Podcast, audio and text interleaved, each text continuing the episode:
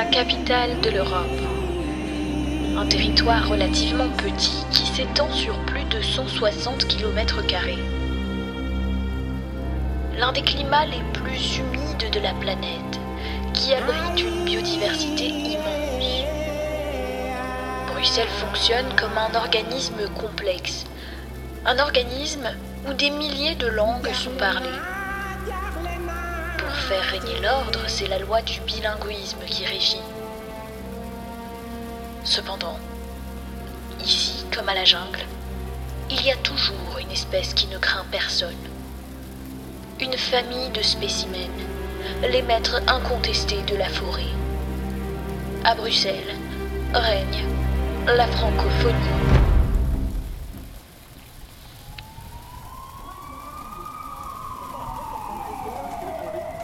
Quand j'ai emménagé à Bruxelles, c'était la première fois que mon français se heurtait à un autre français. Mais quel est donc ce francophone égaré Pour la première fois, mon français n'était pas le bon.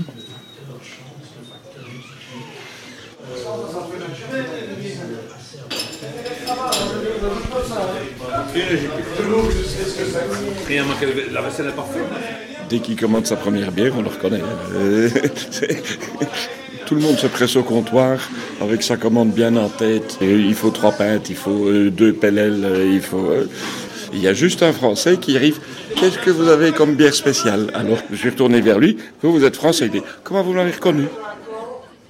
Le francophone venu de France représente aujourd'hui 15% de la population de Bruxelles. Le marché immobilier abordable favorise la profusion de son espèce. Elle a fait ouais, c'est bon, prends-le, je sais que tu veux. Voilà, il y a C'est un moment incroyable pour vivre ensemble. C'est le shot de la fin du monde La vérité, c'est que je ne suis qu'un petit spécimen dans cette faune immense.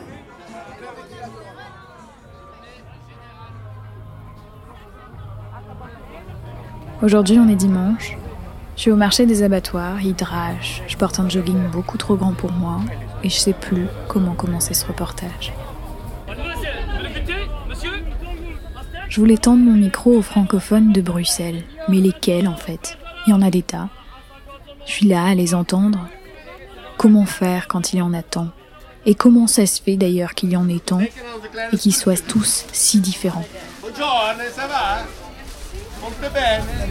J'ai déjà beaucoup appris et vraiment de- de- de- des pays extérieurs sont très, c'est très bons. On mange cuit. Mais il faut que ça soit bien cuit, sinon ça fait mal euh, la langue. Je fais des pastoroni, je mange euh, bah, des courgettes, des aubergines, euh, de la mozzarella. Brocoli, poireaux. Si la francofaune est aussi vivante aujourd'hui, c'est grâce à l'arrivée de certaines espèces qui se sont greffées à un écosystème qui n'était pourtant pas le leur.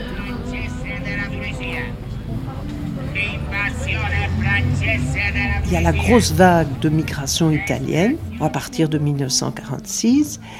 Euh, ils vont choisir plutôt le français, pas parce qu'ils l'ont étudié. Les gens qui viennent faire le mineur, ben, ils n'ont pas étudié le français, mais parce qu'il y a quand même une proximité. Alors, les, migrants qui sont arrivés à Bruxelles après la Seconde Guerre mondiale, ce sont souvent des migrants qui, sub- qui subissent une seconde immigration. C'est-à-dire que euh, ils sont d'abord ils sont d'abord allés dans les mines et lorsqu'ils ont la possibilité d'avoir le permis A, ben, et beaucoup quittent la mine, vont soit dans les industries de Wallonie, soit arrivent à Bruxelles pour travailler dans les grands chantiers, dans les, travaux de l'exposition 58, etc. Et donc cette vague-là d'Italiens puis d'Espagnols, ce sont des gens qui ont déjà eu contact avec le français en Wallonie et qui, bien sûr, à Bruxelles, vont être comptabilisés comme des francophones et pas comme des néerlandophones. Ce sera vrai pour les, Italiens, pour les Espagnols, en partie pour les Grecs, pour les Marocains aussi, parce que, euh, en fait, les Marocains qui arrivent du Maroc euh, ont une idée de la francophonie.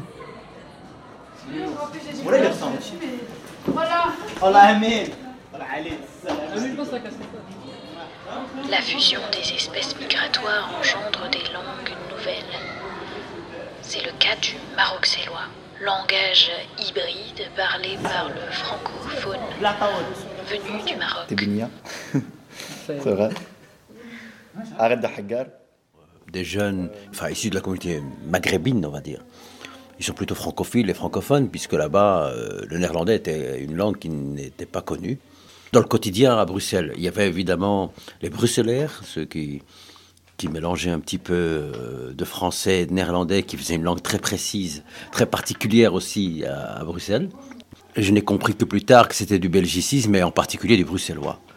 Euh, on pensait que c'était du français, puisqu'on a grandi avec, on n'a pas remis ça en question, et puis, c'est très bien, on s'en est accommodé. Au point que quand on partait en vacances, par exemple, voir la famille au Maroc, au Bled, euh, on rencontrait des, Marocains de France qui se moquaient de nous parce qu'on avait des expressions très particulières qu'ils ne connaissaient pas du tout. Le mot chipoter, par exemple, c'est typiquement belge. Je ne savais pas, voilà.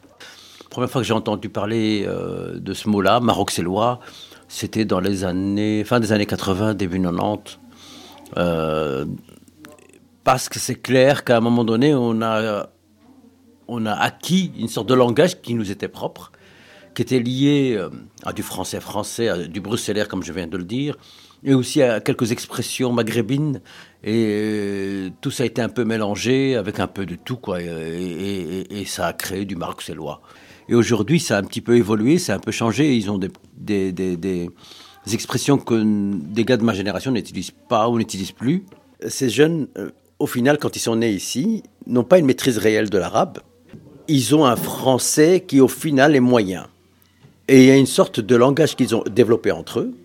Le problème, c'est qu'entre eux, ils se comprennent très bien par rapport à ce langage-là, ils ont leur code.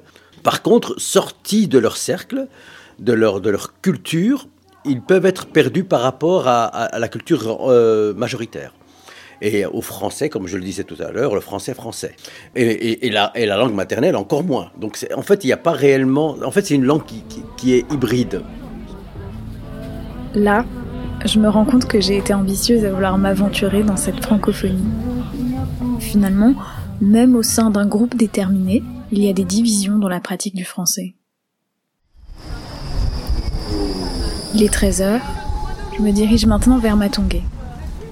Depuis l'indépendance du Congo, le quartier est devenu un lieu de rencontre pour une partie de sa diaspora. Par la force possession d'un autre écosystème. Elle aussi a permis à la francophonie de se maintenir à Bruxelles. Elle aussi a un rapport particulier à la langue française. 50 euros par heure. C'est la langue que j'entends à Bruxelles, à part la langue des Européens. Ici, on est dans le quartier européen. Sinon,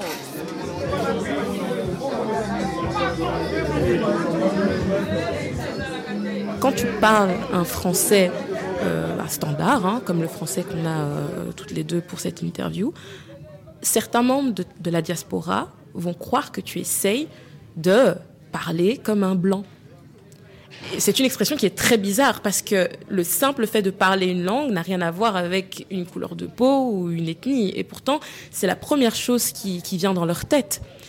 Donc, quand tu parles un français standard et que tu parles sans accent ou sans euh, la gestuelle qui va avec, hein, parce que dans l'imaginaire euh, collectif congolais, le congolais, c'est quoi? Bah, Il parle fort, il a un certain accent, c'est un peu un blédard, entre guillemets, comme on dit euh, chez nous. Pour eux, tu es un outcast on te répète tellement ça que toi, tu, tu, te remets en question, tu remets en question ton identité. Tu te dis, mais est-ce que c'est le simple fait de parler normalement français qui fait que je ne suis pas congolaise? Ou alors c'est les Congolais qui ont un manque de confiance en eux Parce que pour arriver à dire que parler bien, que tout ce qui est positif dans la langue française, c'est que les Blancs qui peuvent le faire, c'est qu'il y a encore un sérieux problème à l'intérieur. Et c'est ça aussi qu'il faut creuser. Dans leur tête, je pense que c'est encore le traumatisme de la colonisation par la Belgique euh, en, Afrique, euh, cette espèce de relation ambiguë entre euh, l'homme blanc, l'homme noir, toutes ces représentations, je pense que ça joue énormément. Ce qu'on a là, c'est l'héritage de tout ça, qu'on le veuille ou non. Tu ne trouves ta place nulle part, rien que parce que tu ne parles pas comme les autres voudraient que tu parles. Nous y voilà, l'appartenance.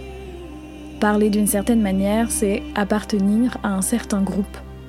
Chaque accent est un monde. Moi, je voulais donner à écouter une jungle et les bruits de sa faune grouillante. tout ce que j'ai fini par entendre, c'est que même si la francophonie, elle domine, elle est aussi faite de lutte et d'insécurité. Comme si chaque espèce s'y battait pour garder sa singularité, pour garder sur le bout de la langue la musique de son histoire. Je pourrais tendre mille fois mon micro, mille fois, je crois, j'entendrais un français qu'on dirait d'ailleurs si je ne l'entendais ici. Ce que j'ai entendu, c'est qu'une langue, ça se tire, ça se tend, ça se possède, et qu'on le veuille ou non, ça se partage. C'est pas vrai Non Euh, les Flamands, on, on ne les voit pas et on ne les entend pas non plus parce qu'ils parlent beaucoup français. C'est juste le français qui me permet de pouvoir euh, communiquer avec les autres. Non seulement le français, euh, déjà Bruxelles, bon, c'est, je dirais c'est le français qui domine plus. Ben non, ici ça se dit une, une, une couque au chocolat. Il n'y a pas de discussion entre le pain au chocolat ou la chocolatine, c'est une couque au chocolat. Tu me plais, comment tu vas? Elle m'a elle m'a assis sur le téléphone.